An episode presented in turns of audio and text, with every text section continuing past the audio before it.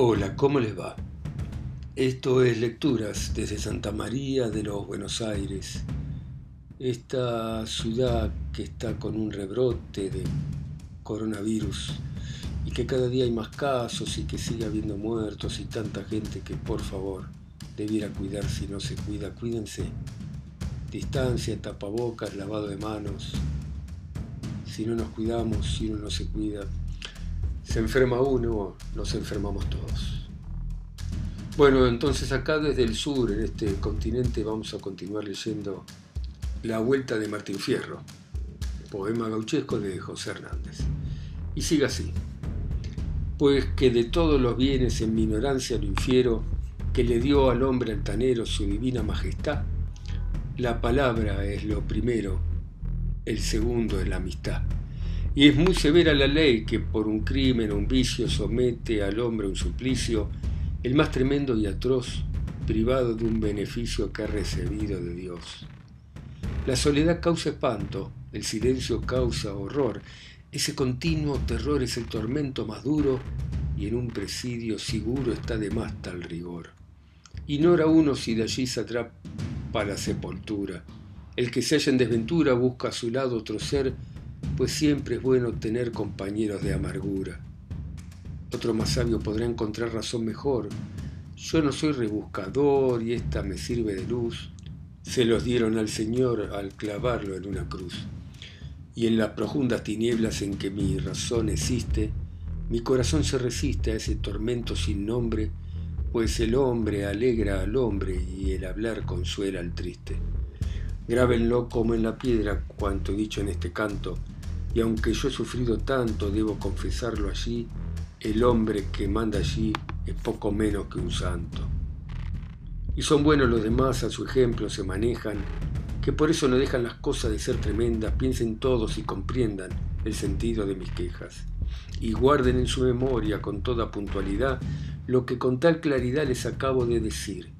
Mucho tendrán que sufrir si no creen en mi verdad. Y si atienden mis palabras, no habrá calabozos llenos. Manéjense como buenos, no olviden esto jamás. Aquí no hay razón de más, más bien las puse de menos. Y con esto me despido. Todos han de perdonar, ninguno debe olvidar la historia de un desgraciado quien ha vivido encerrado, poco tiene que contar. Ahora va a hablar el hijo segundo de Martín Fierro. Lo que les voy a decir ninguno lo ponga en duda, y aunque la cosa es peluda, haré la resolución, es ladino el corazón, pero la lengua no ayuda. El rigor de las desdichas hemos soportado diez años, peregrinando entre extraños, sin tener donde vivir, y obligados a sufrir una máquina de daños. El que vive de ese modo, de todos es tributario. Falta el cabeza primario, y los hijos que él sustenta se dispersan como cuentas cuando se corta el rosario. Yo anduve así como todos hasta que al fin de sus días supo mi suerte una tía y me recogió a su lado, allí viví sosegado y de nada carecía. No tenía cuidado alguno ni que trabajar tampoco, y como muchacho loco lo pasaba de holgazán, con razón dice el refrán, que lo bueno dura poco. En mí todo su cuidado y su cariño ponía, como un hijo me quería con cariño verdadero y me nombró de heredero de los bienes que tenía. Un juez vino sin tardanza cuanto falleció la vieja, de los bienes que te deja me dijo yo de cuidar, es un rodeo regular y dos majadas de ovejas. Era hombre de mucha labia, con más leyes que un doctor. Me dijo, vos sos menor y por los años que tienes no podés manejar bienes, voy a nombrarte un tutor. Tomó un recuento de todo porque entendía su papel y después que aquel pastel lo tuvo bien amasado, puso al frente un encargado y a mí me llevó con él. Muy pronto estuvo mi poncho, lo mismo que un cernidor. El chiripá estaba peor y aunque para el frío soy guapo, ya no me quedaba un trapo ni para el frío ni para el calor. Es tan triste desabrigo, tras de un mes y otro mes, guardaba silencio el juez, la miseria me invadía, me acordaba de mi tía al ver mental desnudez. No sé decir con fijeza el tiempo que puse allí, y después de andar así como moro sin señor, pasé a poder del tutor que debía cuidar de mí. me llevó consigo un viejo que pronto mostró la hilacha. Dejaba ver por la facha que era medio cimarrón, muy renegado, muy ladrón, y le llamaban Vizcacha. Lo que el juez iba buscando sospecho y no me equivoco, pero en este punto no toco ni su secreto averiguo, mi tutor era un antiguo de los que ya quedan pocos. Viejo lleno de camándulas, con un empaque a lo toro, andaba siempre en un moro metido no sé en qué enriedos, con las patas como loro de estribar entre los dedos. Andaba rodeado de perros, que eran todo su placer. Jamás dejó de tener menos de media docena, mataba vacas ajenas para darles de comer. Carneábamos noche a noche alguna res en el pavo, y dejando allí el rezago alzaba en ancas el cuero, que se lo vendió un pulpero por yerba, tabaco y trago. Ah, viejo más comerciante en mi vida no he encontrado. Con ese cuero robado él arreglaba el pastel y allí entre el pulpero y él se extendía el certificado. La echaba de comedido en las trasquilas lo viera, se ponía como una fiera si cortaban una oveja, pero de alzarse no deja un mellón o unas tijeras. Un día me dio una soba que me hizo pedir socorro, porque lastimó un cachorro en el rancho de unas vascas y al irse se alzó unas huascas, para eso era como zorro. Ay, Juna, dije entre mí, me has dado esta pesadumbre, ya verás cuánto vislumbre, una ocasión medio buena, te de quitar la costumbre de cerdear yeguas ajenas porque maté una vizcacha otra vez me reprendió. Se lo vine a contar yo y no bien se lo hube dicho, ni me nuembres ese bicho, me dijo y se me enojó. Al verlo tan irritado, hallé prudente callar. Este me va a castigar, dije entre mí y se agravia. Yo vi que les tenía rabia y no las volví a nombrar. Una tarde hallé una punta de yeguas media bichocas. Después que volteé unas pocas, las cerriaba con empeño. Yo vi de venir al dueño, pero me callé la boca. El hombre venía furioso y nos cayó como un rayo. Se descolgó del caballo revoleando el arreador y lo cruzó de un lazazo ahí nomás a mi tutor. No atinaba don Vizcacha a qué lado disparar hasta que logró montar y de miedo del chicote se lo apretó hasta el cogote sin pararse a contestar. Ustedes creerán tal vez que el viejo se curaría. No, señores. Lo que hacía con más cuidado desde entonces era mañarlas de día para servir a la noche ese fue el hombre que estuvo encargado de mi destino. Siempre anduvo en mal camino y todo aquel vecindario decía que era un perdulario insufrible de dañino. Cuando el juez me lo nombró al dármelo de tutor, me dijo que era un señor el que me debía cuidar, enseñarme a trabajar y darme la educación. Pero ¿qué había de aprender al lado de ese viejo Paco, que vivía como el chuncaco en los bañados como el tero, un aragán, un ratero y más chillón que un barraco? Tampoco tenía más bienes ni propiedad conocida que una carreta podrida y las paredes sin techo de un rancho medio deshecho que le servía de guarida. Después de las trasnochadas allí venía a descansar. Yo deseaba averiguar lo que tuviera escondido, pero nunca había podido, pues no me dejaba entrar.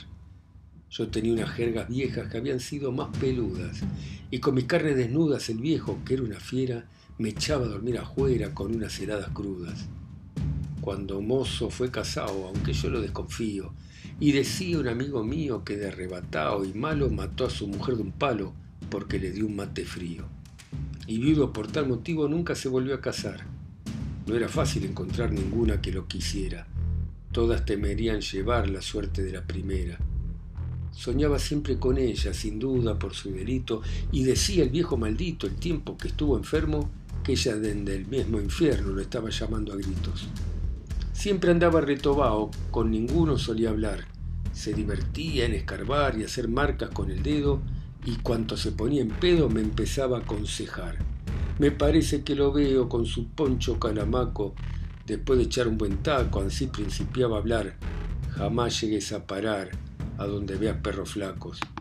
El primer cuidado del hombre es defender el pellejo. Llévate de mi consejo, fíjate bien en lo que hablo el diablo sabe por diablo, pero más sabe por viejo. Hacete amigo del juez, que no le des de qué quejarse, y cuando quiera enojarse vos te debes escoger, pues siempre es bueno tener palenque andir a rascarse. Nunca le lleves la contra, porque él manda la gavilla. Allí sentado en su silla ningún güey le sale bravo, y uno le da con el clavo y a otro con la cantramilla. El hombre, hasta el más soberbio, con más espinas que un tala, aflueja andando en la mala y es blando como manteca, hasta la hacienda baguala cae el jabuel en la seca. No andes cambiando de cueva, sé la que hace el ratón. Conservate en el rincón en que empezó tu existencia. Vaca que cambia querencia, se atrasa en la aparición. Y meneando los tragos aquel viejo como cerro, no olvides, me decía, fierro, que el hombre no debe creer en lágrimas de mujer ni en la renguera del perro. No te debes afligir aunque el mundo se desplome. Lo que más precisa el hombre tener, según yo discurro, es la memoria del burro que nunca olvidan de come. Deja que caliente el horno el dueño del amasijo. Lo que yo nunca me aflijo y a todito me hago el sordo, el cerdo vive tan gordo y se come hasta los hijos. El zorro que ya es corrido de lejos la alfatea. No se apure quien desea hacer lo que le aproveche, la vaca que más rumea es la que da mejor leche. El que gana su comida bueno es que en silencio coma. Ancina, vos ni por broma querás llamar la atención, nunca escapa el cimarrón si dispara por la loma. Yo voy donde me conviene y jamás me descarrío. Llévate el ejemplo mío y llenarás la barriga. Aprende de las hormigas, no van a un noque vacío. A tengas envidia, es muy triste el envidiar. Cuando veas a otro ganar, a estorbarlo no te metas, cada lechón en su teta, es el modo de mamar. Así se alimenta mucho, mientras los pobres lo pagan. Como el cordero hay quien lo haga en la puntita, no niego, pero otros como el borrego, toda entera se la tragan. Si buscas vivir tranquilo, dedícate a solteriar, mas si te querés casar, con esta advertencia sea, que es muy difícil guardar prenda que otros codicean. Es un bicho la mujer, que yo aquí no lo destapo. Siempre quiera el hombre guapo, más fíjate en la lesión, porque tiene el corazón como barriga de sapo. Y gangoso con la tranca me solía decir potrillo, recién a punto el cormillo, más te lo dice un toruno, no dejes que hombre ninguno te gane al lado del cuchillo. Las armas son necesarias, pero nadie sabe cuándo. Ancina, si andás paseando y de noche sobre todo, debes llevarlo de modo que al salir salga cortando. Los que no saben guardar son pobres aunque trabajen. Nunca, por más que se atajen, se librarán del cimbrón. El que nace barrigón es añudo que lo fajen. Donde los vientos me llevan, allí estoy como en mi centro. Cuando una tristeza encuentro, tomo un trago para alegrarme.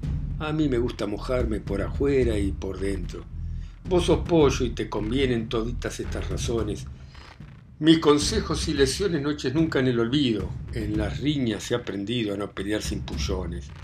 Con estos consejos y otros que yo en mi memoria encierro, y que aquí no desentierro, educando me seguía, hasta que al fin se dormía mesturado entre los perros.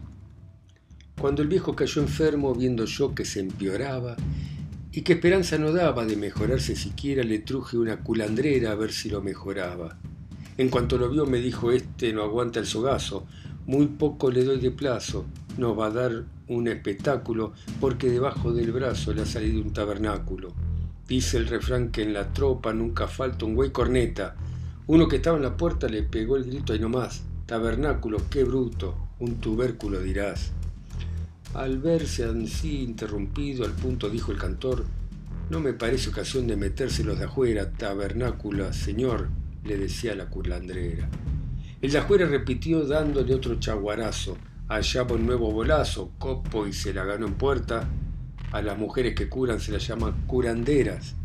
No es bueno, dijo el cantor, muchas manos en un plato, y dirá el que ese barato ha tomado entremetido que no creía haber venido a hablar entre liberatos.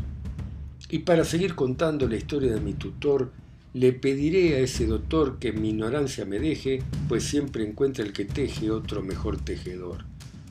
Seguía enfermo, como digo, cada vez más emperrado.